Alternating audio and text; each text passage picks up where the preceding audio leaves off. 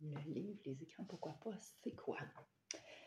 C'est plus qu'un livre, en fait, c'est une expérience, c'est une invitation à vous offrir le temps de prendre du recul, de vous donner de l'espace, de vraiment euh, voir les choses autrement, vous challenger par rapport à la relation que vous-même en premier avez par rapport avec les écrans, mais aussi que votre petite famille et aussi par rapport au rôle que vous jouez dans le développement de cette relation-là de vos enfants.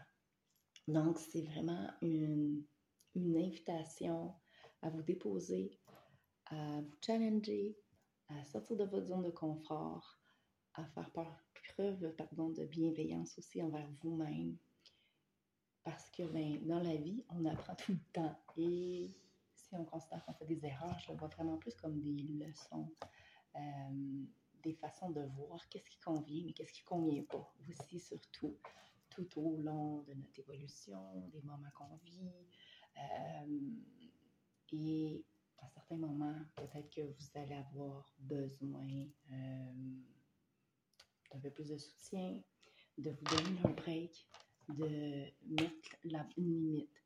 Et euh, ben, mon livre, le message général, c'est vraiment qu'il n'y a pas de bonne réponse et que tout dépend de vous, de ce que vous, envie, vous avez envie de vivre avec vos enfants, euh, de ce que vous leur souhaitez aussi.